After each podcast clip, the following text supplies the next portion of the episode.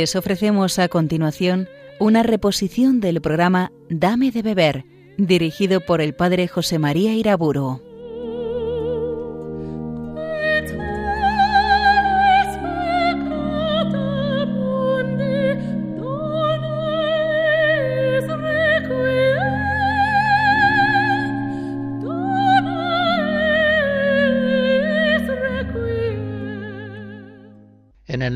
Padre, del Hijo y del Espíritu Santo. Cristo bendito, enséñanos a orar. Comunícanos el Espíritu Santo, que venga en ayuda de nuestra torpeza espiritual y ore en nosotros con palabras inefables que sean gratas al Padre Celestial. En la última conferencia expuse lo relativo a las oraciones activas, oraciones activas, laboriosas, discursivas, realizadas por el ejercicio de las virtudes, al modo humano y, por supuesto, bajo la acción de la gracia. Describí la oración espontánea de muchas palabras, la oración vocal y también la oración meditativa, la meditación. Quiero hablar ahora de la oración de simplicidad, que es la más sencilla de las oraciones activas. Se llama también a veces oración de presencia de Dios, oración de atención amorosa. En Santa Teresa aparece como un recogimiento activo que ella distingue del recogimiento pasivo que ya es místico. Por eso en el Camino a la Perfección, capítulo 49, ella, refiriéndose al recogimiento activo, dice que esto todavía no es cosa sobrenatural, sino que podemos nosotros hacerlo, se entiende con el favor de Dios. Esta oración sencilla de simplicidad viene a ser un ensimismamiento del orante, que con una simple mirada de fe capta en sí mismo la presencia amorosa de Dios.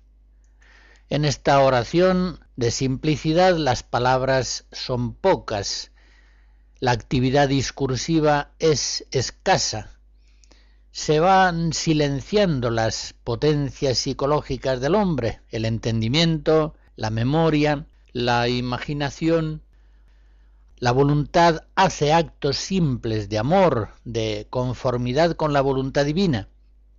Y puede decirse que la captación amorosa de la presencia de Dios viene a ser como la sustancia misma de esta oración.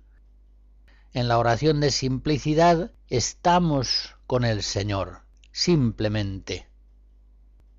En la oración de simplicidad todavía se capta el paso del tiempo, porque las potencias no se han perdido todavía como sucederá más adelante bajo la acción de los dones del Espíritu Santo. Pero es una captación del tiempo muy suave, muy pacífica. Apenas nos damos cuenta de que el tiempo pasa. Normalmente el paso del tiempo de la oración no se nos hace penoso y laborioso. La oración de simplicidad no se da sin que se haya producido en el orante una purificación activa del sentido y del espíritu bastante avanzada. Decía hace un momento que es una oración pacífica, pero a veces puede ser dolorosa sobre todo cuando el orante no la entiende y le parece que está perdiendo el tiempo, cuando en realidad su oración se va haciendo cada vez más pura. Dios es espíritu y a Dios hemos de adorarle en espíritu y en verdad, como le dice Jesús a la samaritana. Juan 4. Otras veces la oración de simplicidad es sumamente gozosa. Santa Teresa en el Camino de Perfección, capítulo 29, dice, De mí, de mi experiencia, os confieso que nunca supe qué cosa era rezar con satisfacción hasta que el Señor me enseñó este modo. el músico alemán Michael Pretorius compuso este Magnificat hacia 1600.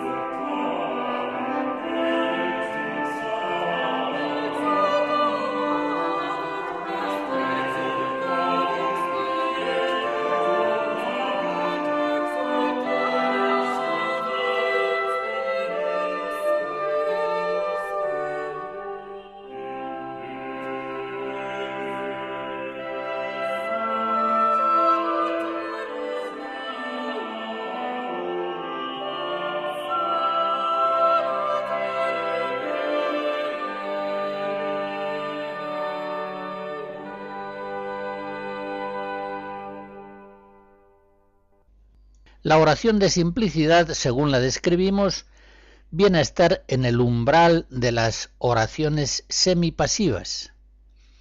Si las oraciones activas eran propias de los principiantes en el camino espiritual, las oraciones semipasivas suelen ser el modo de orar que corresponde a cristianos ya adelantados, que están ya en lo que podríamos llamar fase iluminativa la oración en esa situación espiritual, siguiendo aquella semejanza que expone Santa Teresa, el riego del campo del alma se va haciendo más quieto, más suave. Ella dice con noria y arcaduces, que es a menos trabajo y sácase más agua. O de un río o arroyo. Esto se riega mucho mejor que queda más harta la tierra de agua y no se ha menester regar tan a menudo, y es con mucho con menos trabajo del hortelano. Vida capítulo 11. Estas oraciones semipasivas, casi místicas, tienen lógicamente una descripción mucho más difícil que las activas, pues van siendo al modo divino. Las oraciones activas eran al modo humano, podíamos describir las funciones del entendimiento, de los afectos, de la imaginación, de las palabras interiores. Ahora ya nos vamos introduciendo en una zona de oración misteriosa, semipasiva, cuyo modo va siendo divino. Es el Espíritu Santo el que ora en nosotros con palabras inefables, inexpresables. Santa Teresa en esta fase de las oraciones semipasivas distingue tres modalidades progresivas, cada vez más pasivas. Habla del recogimiento pasivo, de la quietud y del sueño de las potencias. Yo, con palabras mías, resumiré la enseñanza que Santa Teresa da en los lugares ya referidos del libro de la vida, del camino de perfección y de las moradas. Y me fijaré sobre todo en la caracterización que la doctora mística hace de la oración de quietud, que es quizá la forma más típica de oración semipasiva.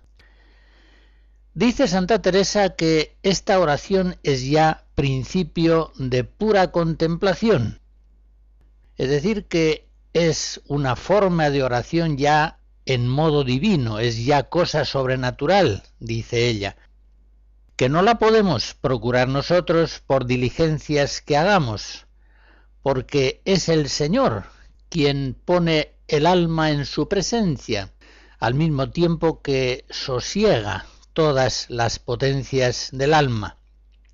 Se produce, dice la santa, como un amortecimiento interior y exterior que el orante querría estar quieto, sin moverse.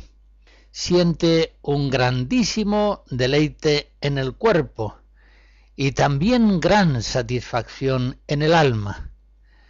Las potencias están sosegadas que no querrían moverse para nada. Todo les parece que les va a estorbar para amar. Pero esas potencias no están del todo perdidas, ya que todavía pueden darse cuenta en qué están, con quién están tratando. Y concretamente el entendimiento y la memoria pronto quedan libres es la voluntad aquí en la oración de quietud, en la oración semipasiva, es la voluntad la que permanece cautiva, fija en el Señor por el amor. El cuerpo también parece necesitar una gran quietud. Es una oración, la de quietud, que se realiza con grandísimo gozo del alma. Y como dice la santa, con tan poco trabajo que no cansa, aunque dure mucho rato. Cuando esa oración de quietud llega a lo que Santa Teresa llama el sueño de las potencias, ella mm, describe esta oración así, dice, ¿quiere el Señor aquí ayudar al hortelano? Se refiere a ese riego del alma en la oración, de tal manera que casi Él, el Señor, es el hortelano y el que lo hace todo. Es como un sueño de potencias que ni del todo se pierden ni tampoco entienden cómo están obrando. El gusto y suavidad es mayor sin comparación que en las formas anteriores de oración. Viene a ser un morir casi del todo a las cosas del mundo y estar gozando de Dios. Esa descripción la encontramos en la vida capítulo 16. Por lo dicho hasta aquí se ve que la oración de quietud produce un gran gozo porque da al alma una certeza inmensa de la presencia de Dios. Como dice Santa Teresa, una certeza tal que de ninguna manera se podrá convencer de que no estuvo Dios con ella. Vida 15. Pero también es cierto que a veces puede darse con gran sufrimiento, con el sentimiento de un vacío desconcertante, pues de pronto ve el orante que ya no puede meditar como solía. Experimenta en la oración como una impotencia radical para todo pensamiento, imaginación, sentimiento, palabra. Y eso, como dice Santa Teresa, a veces le produce sufrimiento. Estas oraciones semipasivas, por supuesto, no se confunden en ningún modo con una actitud perezosa, vegetativa del orante en la oración. San Juan de la Cruz, cuando toca este tema, advierte que las señales de una oración semipasiva genuina son muy claras y las reduce a tres, que han de darse las tres juntamente para ser significativas. En primer lugar, en la auténtica oración semipasiva, cesa ya en el orante la fascinación por las cosas del mundo. En segundo lugar, se intensifica en él la búsqueda de la santidad, de la perfección cristiana, no se debe, pues, esa quietud, esa impotencia en la oración a una situación espiritual de tibieza, todo lo contrario.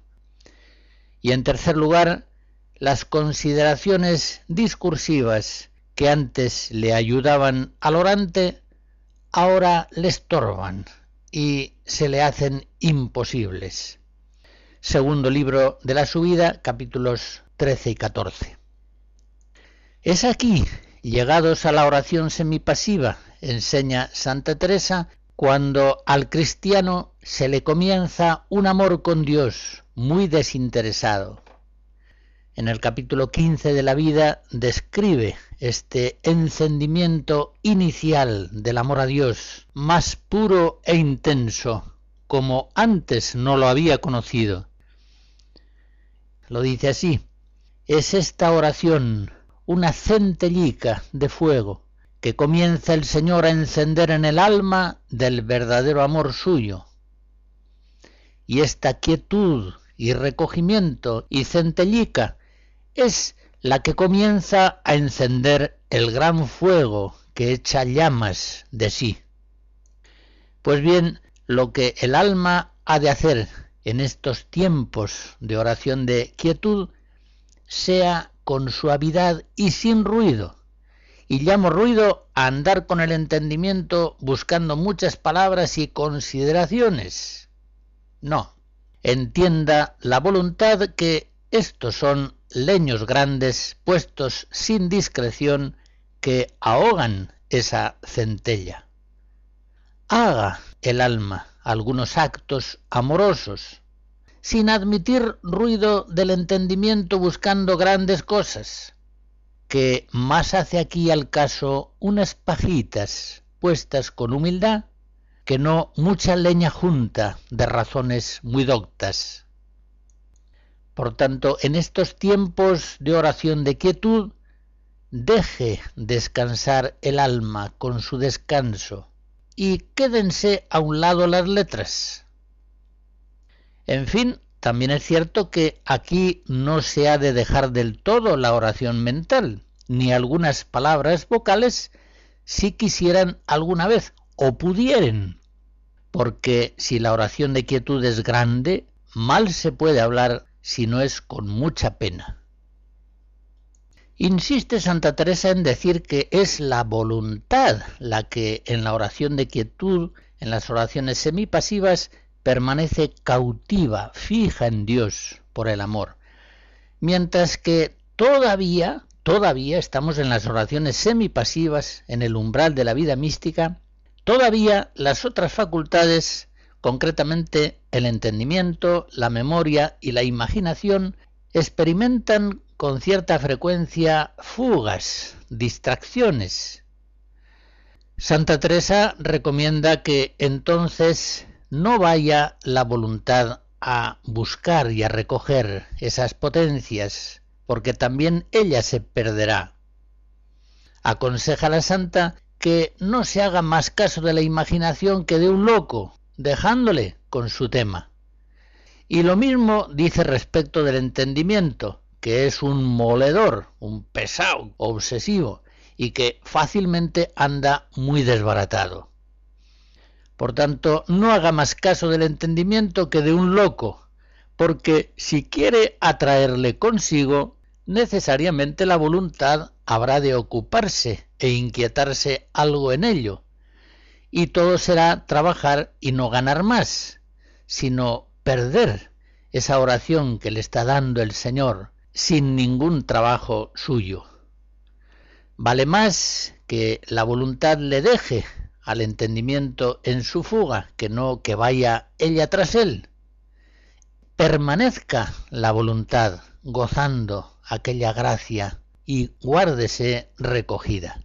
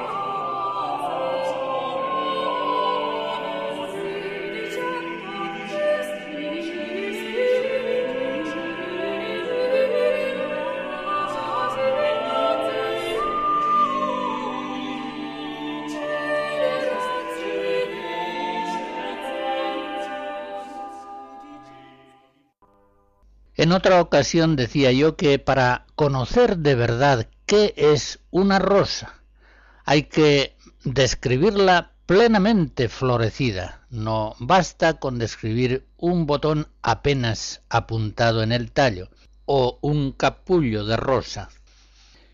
En este mismo sentido ha de decirse que las oraciones activas y semipasivas no acaban de ser la plena y verdadera oración cristiana. Son oraciones cristianas, por supuesto, pero en modalidades todavía deficientes.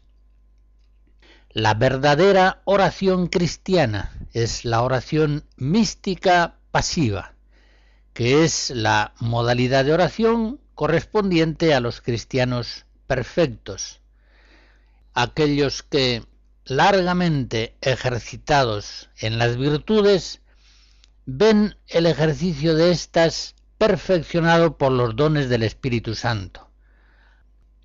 Efectivamente, el Espíritu Santo que habita en nosotros, obra primero en nosotros, tanto en la oración como en la vida ordinaria, al modo humano, pero tiende con fuerza a obrar en nosotros a un modo sobrenatural, a un modo divino, que desborda nuestros límites humanos psicológicos, tanto en la oración como en la vida ordinaria.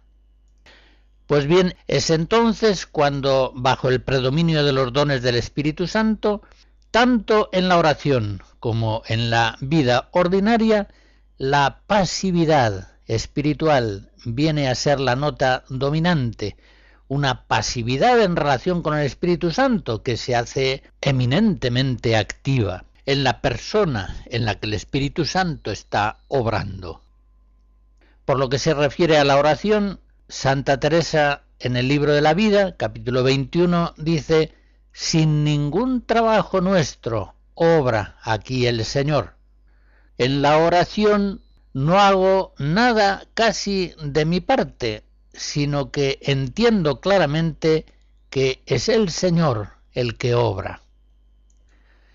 Y siguiendo aquel ejemplo que ella pone de la oración como riego del campo del alma, dice que la oración pasiva es llover mucho, que riega el campo el Señor sin trabajo ninguno nuestro, y sin comparación es algo mucho mejor que todo lo que queda dicho que todas las descripciones que ha hecho de las modalidades anteriores de la oración del riego del campo. Ya se comprende que no es fácil describir la oración mística precisamente por ese modo divino que la caracteriza. Por eso los maestros espirituales suelen acudir a imágenes poéticas para describir esa unión del alma con Dios en la oración mística. A veces dicen, Dios es el fuego que incendia al hombre, que es el madero, y lo transforma en llama. O también dicen que esa unión de la oración mística se puede comparar al vino y al agua que se mezclan en una forma inseparable. Pero la imagen predilecta de los grandes maestros espirituales, también en la Biblia, es el matrimonio espiritual, esa forma suprema del amor de amistad por el cual dos personas se entregan en un amor mutuo, total e irrevocable, para siempre. En el caso de Santa Teresa, doctora mística, a la que hemos tomado en esta exposición sobre la oración como guía principal, esa imagen del matrimonio espiritual es la predilecta para describir las oraciones místicas pasivas. Distingue ella en la oración mística tres fases de noviazgo, desposorio y matrimonio espiritual, que corresponden en la oración a la unión simple, a la unión extática y a la unión transformante. En la unión simple, que correspondería al noviazgo, la oración mística la describe Santa Teresa en el capítulo 18 de la vida diciendo, estando el alma buscando a Dios, siente con un deleite grandísimo y suave casi desfallecer toda con una manera de desmayo, que le va faltando el aliento y todas las fuerzas corporales, de manera que si no es con mucha pena no puede ni menear las manos. Los ojos se le cierran sin creer o si los tiene abiertos no ve casi nada. Oye, pero no entiende lo que oye. Tampoco puede hablar, no atina a formar palabra, ni hay fuerza si atinase para poderla pronunciar. Sigo describiendo yo con palabras mías lo que dice Santa Teresa acerca de la oración mística de unión simple.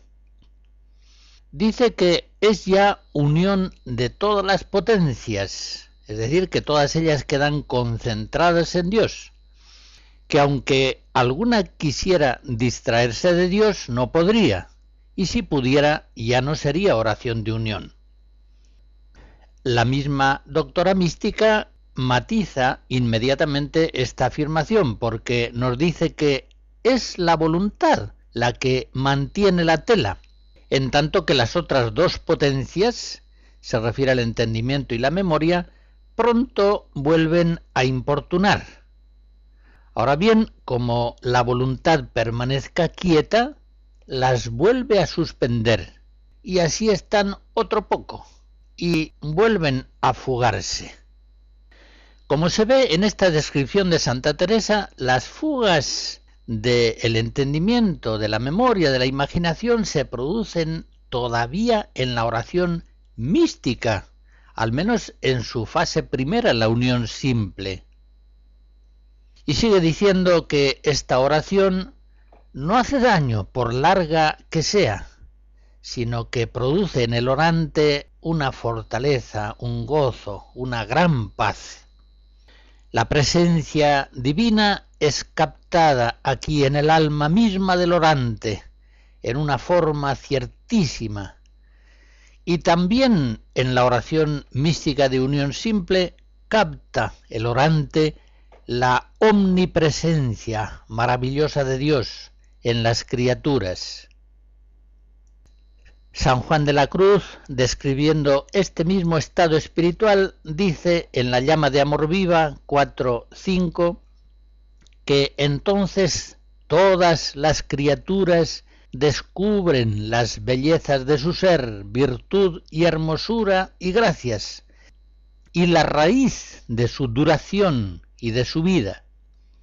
Y este es el deleite grande, conocer por Dios las criaturas y no por las criaturas conocer a Dios, que es conocer los efectos por su causa, y no la causa por los efectos, que es un conocimiento trasero, mientras que el otro es esencial. En su forma más plena, la oración de unión hace que el alma quede absorta en Dios durante un tiempo. Dice Santa Teresa en ese capítulo 18 de la vida, Media hora es mucho. Yo nunca, a mi parecer, estuve tanto.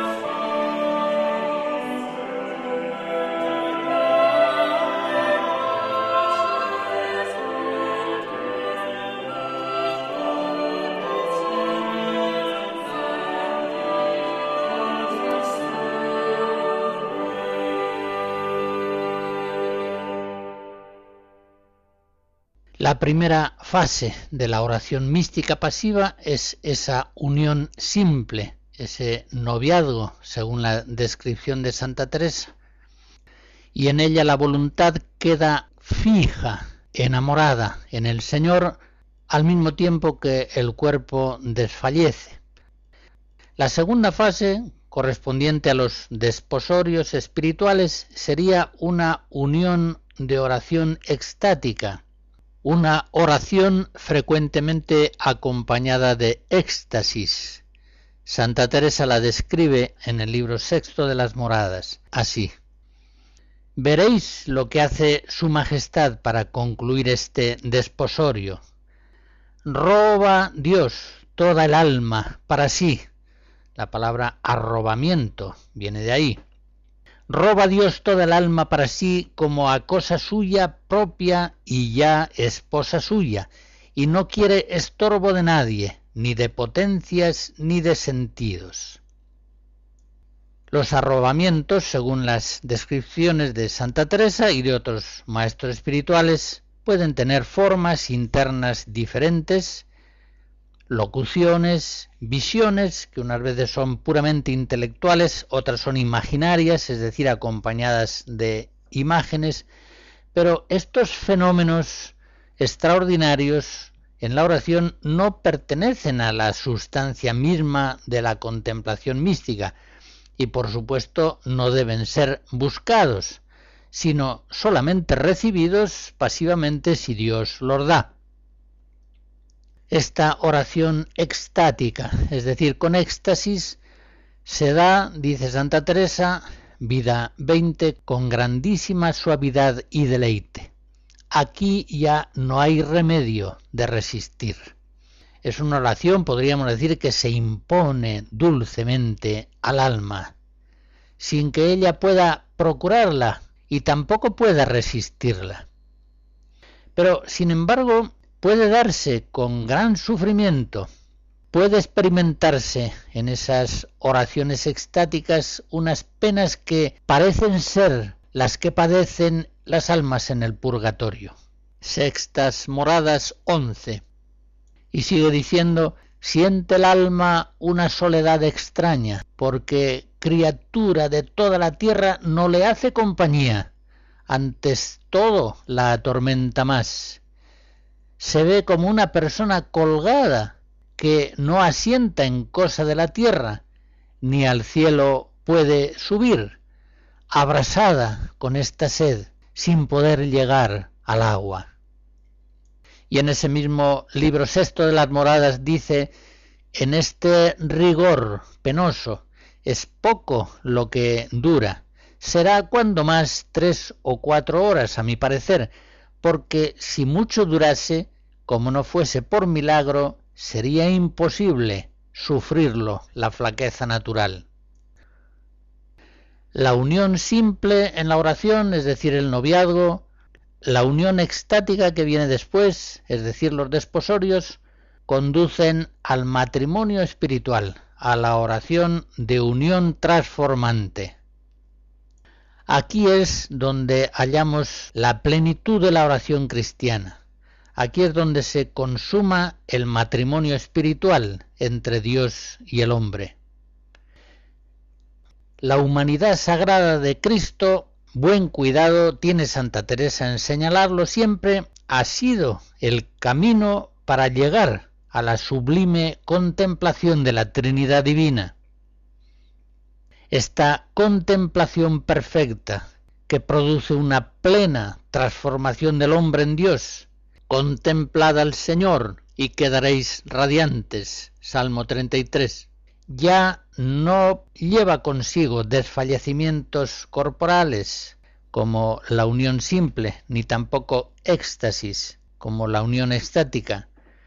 No se trata ya tampoco de una contemplación breve, transitoria, sino que es una oración mística permanente, en la que el orante, tanto en la oración como en el trabajo, queda constituido como un templo consagrado, siempre consciente de la presencia de Dios en él.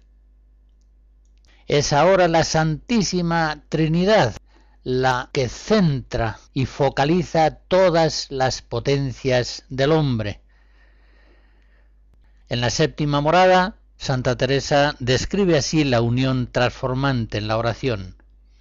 Por visión intelectual, por cierta manera de representación de la verdad, se le muestra la Santísima Trinidad, todas tres personas, y por una noticia admirable que se da al alma, entiende ella con grandísima verdad que son todas tres personas una sustancia y un poder y un saber y un solo Dios. De manera que lo que ahora tenemos por fe, allí lo entiende el alma por vista, aunque no es vista con los ojos del cuerpo ni del alma, porque no es una visión imaginaria. Es decir, añado yo, acompañada de imágenes. Aquí, en la oración de unión transformante que está describiendo la santa, es donde se le comunican las tres personas divinas y le hablan y le dan a entender aquellas palabras que dice el Evangelio, que vendría el Señor y el Padre y el Espíritu Santo a morar con el alma que le ama y guarda sus mandamientos. Al describir Santa Teresa esta maravilla de la contemplación, exclama, Válgame Dios, qué diferente cosa es oír estas palabras del Evangelio y creerlas, a entender por esta manera qué verdaderas son. Ya en esta plena oración contemplativa, mística, pasiva, la de unión transformante, la que corresponde al matrimonio espiritual, ya en ella no se dan éxtasis. Y ya, como hace un momento señalaba, la oración de unión transformante da una captación continua de la presencia amorosa de Dios. Dice así Santa Teresa en las séptimas moradas.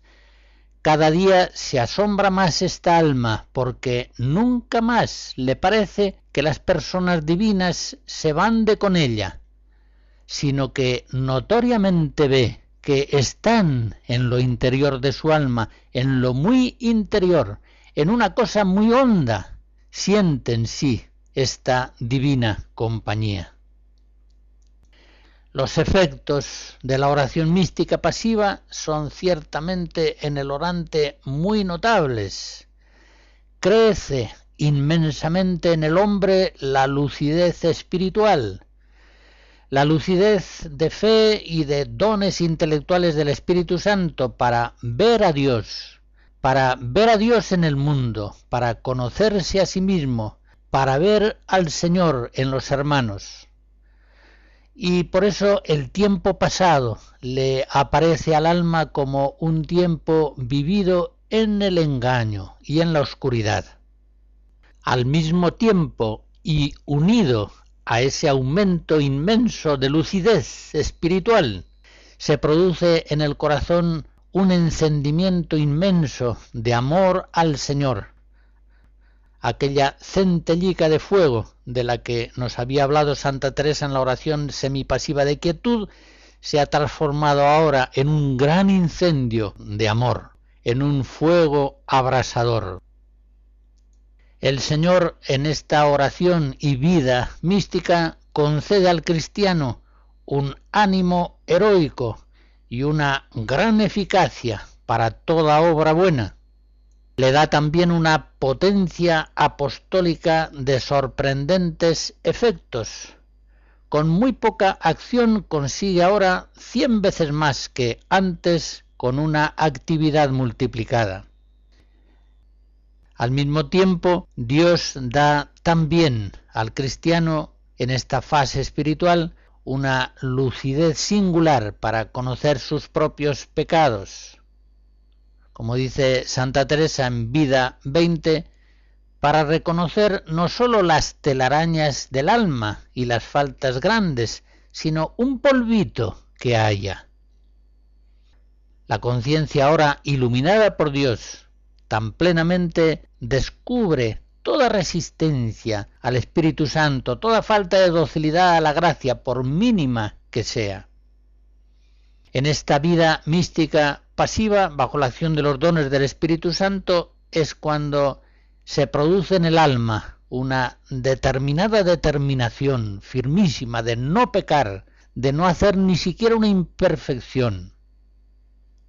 A estas alturas el alma queda en una gran paz y así de todo lo que pueda suceder no tiene cuidado, sino un extraño olvido, aunque, por supuesto, hace todo lo que está obligado conforme a su estado, siente la persona un desasimiento grande de todo y un deseo de estar siempre a solas con Dios, u ocupados en cosa que sea provecho de algún alma.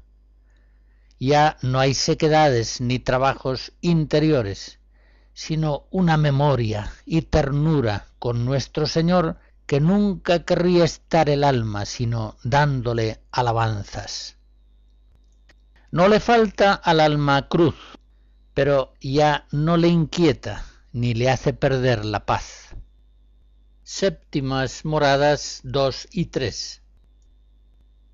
El mundo entero le parece al místico una farsa de locos, pues el cristiano ya en la lucidez mística lo ve todo como al revés de como lo ven los mundanos o de como él lo veía antes y así se da cuenta de que su vida antigua era una grandísima mentira y que todos andamos en ella.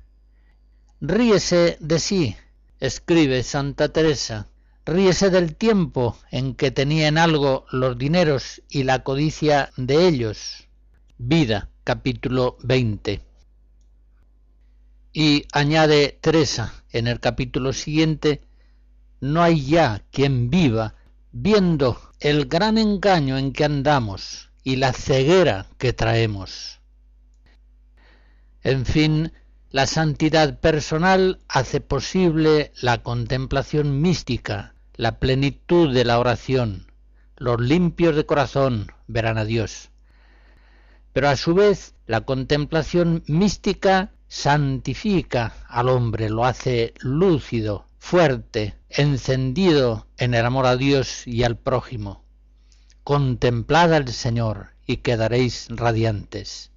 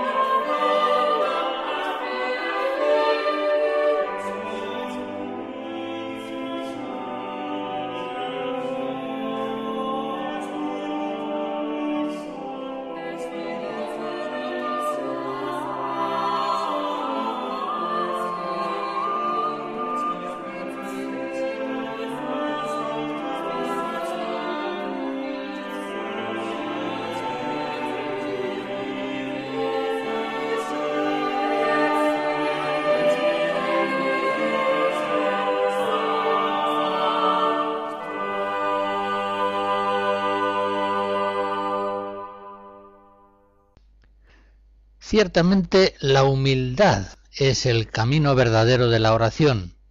En ella, como en todo, el que anda en la humildad anda en la verdad. Concretamente, en la oración es preciso evitar dos extremos falsos.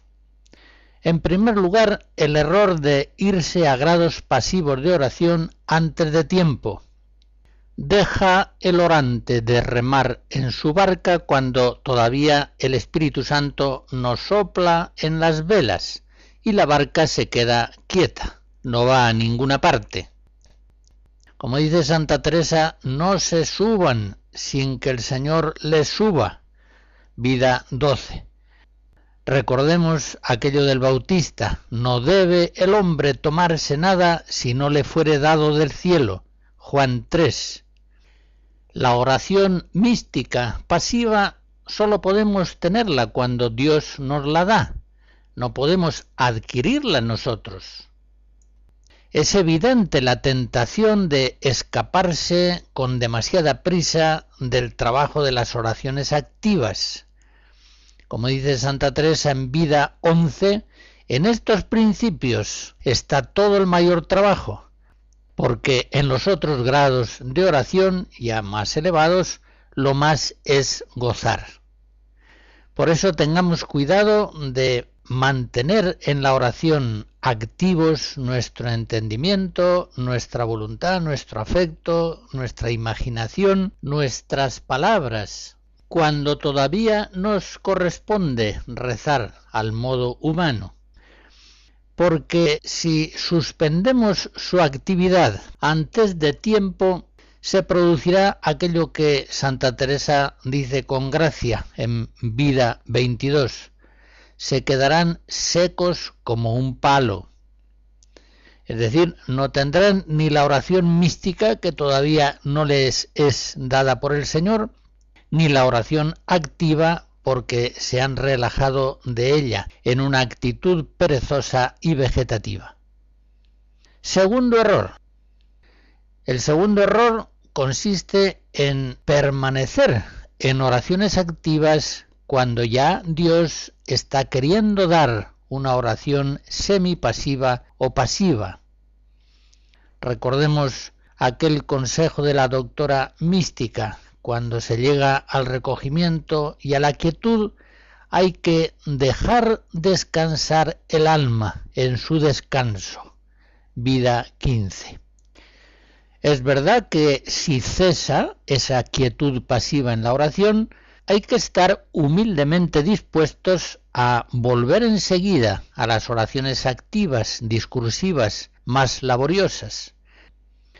Pero el no querer abandonarse en el Espíritu Santo a la oración pasiva puede sin duda resistir su acción, puede ser tentación del demonio, que alegará piadosamente razones de humildad. O a veces ese querer mantenerse en la oración activa puede estar inducido por directores espirituales ineptos. Como dice San Juan de la Cruz, en Llama de Amor Viva 353, piensan que estas almas están ociosas y les estorban e impiden la paz de la contemplación sosegada y quieta que de suyo les está Dios dando, y les hacen ir por el camino de la meditación y el discurso imaginario, y les exhortan a que hagan actos interiores. Es este un gran error. Como dice San Juan de la Cruz en Llama de Amor Viva 3, 32 y siguientes, si el alma entonces no deja ya su modo activo, natural, en la oración, no recibiría aquel bien que es al modo divino, sino a un modo natural, y de este modo no lo recibiría. Si el alma sigue queriendo entonces obrar de suyo, habiéndose de otra manera que con una advertencia amorosa pasiva, muy pasiva y tranquilamente, sin hacer acto natural, sino es cuando Dios la uniese con algún acto, pondría así impedimento a los bienes que sobrenaturalmente le está comunicando Dios en noticia amorosa. Por tanto, ha de estar esta alma muy aniquilada en sus operaciones naturales, desembarazada, ociosa, quieta y pacífica y serena al modo de Dios.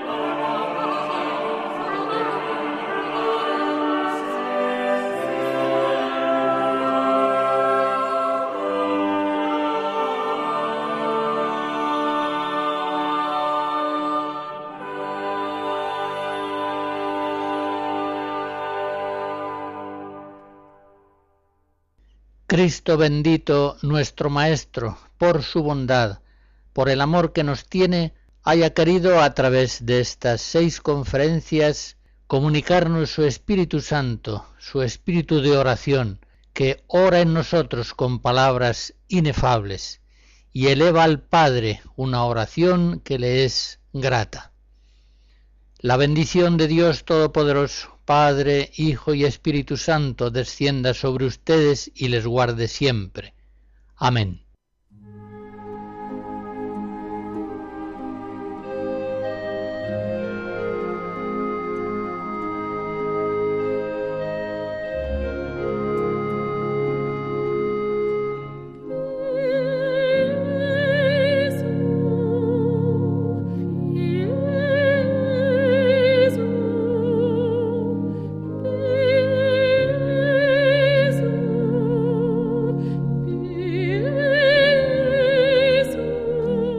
Han escuchado en Radio María una reposición del programa Dame de beber, dirigido por el padre José María Iraburo.